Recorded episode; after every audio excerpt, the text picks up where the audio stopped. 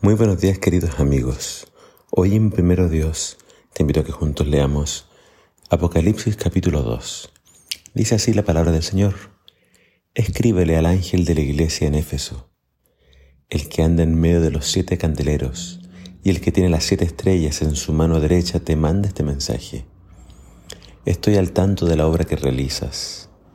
Me he fijado en tu duro trabajo, en la paciencia que tienes Sé que no toleras a los malvados y que has examinado cuidadosamente a los que se llaman apóstoles y no lo son, y te has dado cuenta de sus mentiras.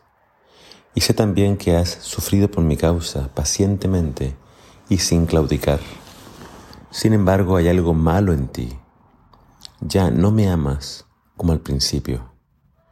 Recuerda de dónde has caído, arrepiéntete y trabaja como lo hacías antes.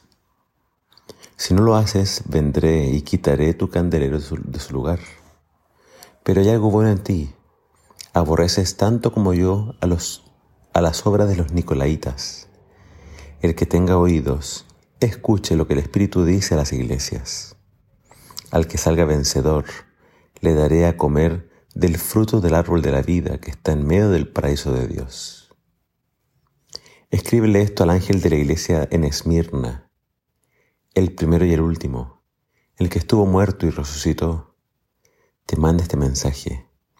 Estoy al tanto de que has sufrido mucho por el Señor y conozco tu pobreza, aunque eres rico.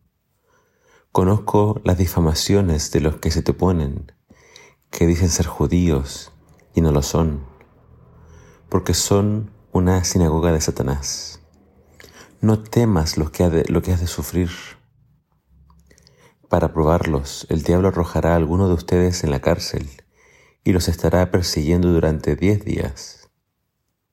Sé fiel hasta la muerte, y yo te daré la corona de la vida.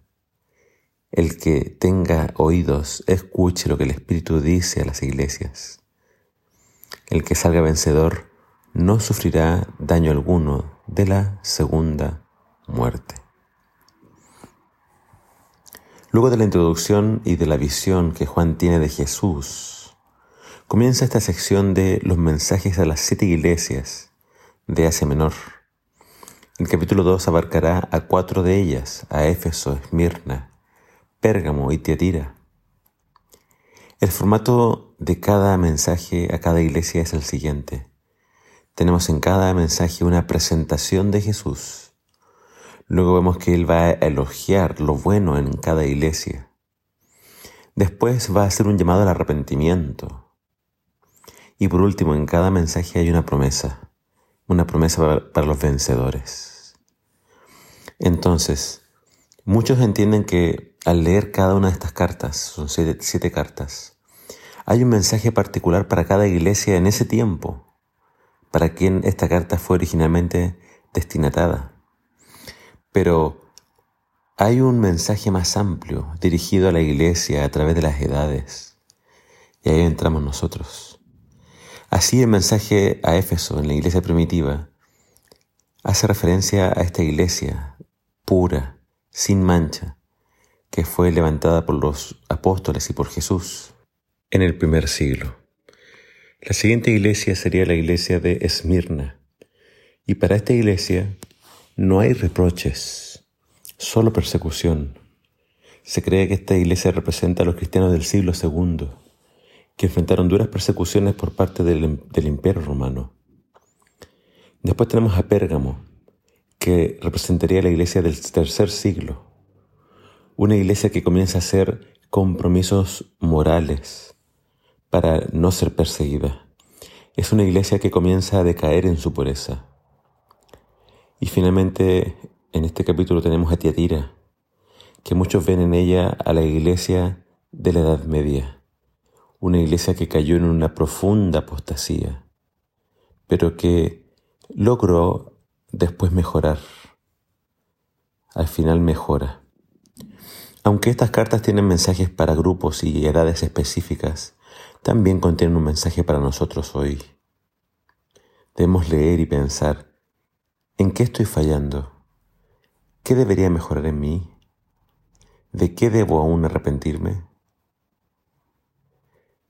En estas cartas vemos que Jesús nos conoce perfectamente.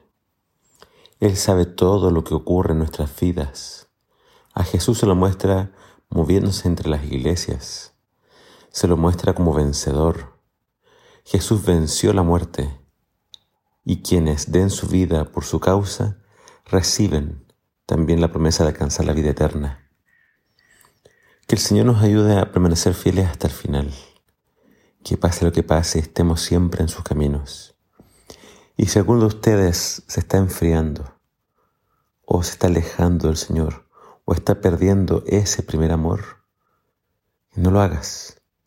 Jesús aún te espera con los brazos abiertos y Él te llama al arrepentimiento, Él te quiere bendecir. Por tanto, leamos estas cartas como una carta de Jesús directamente hacia nosotros. Que el Señor te bendiga.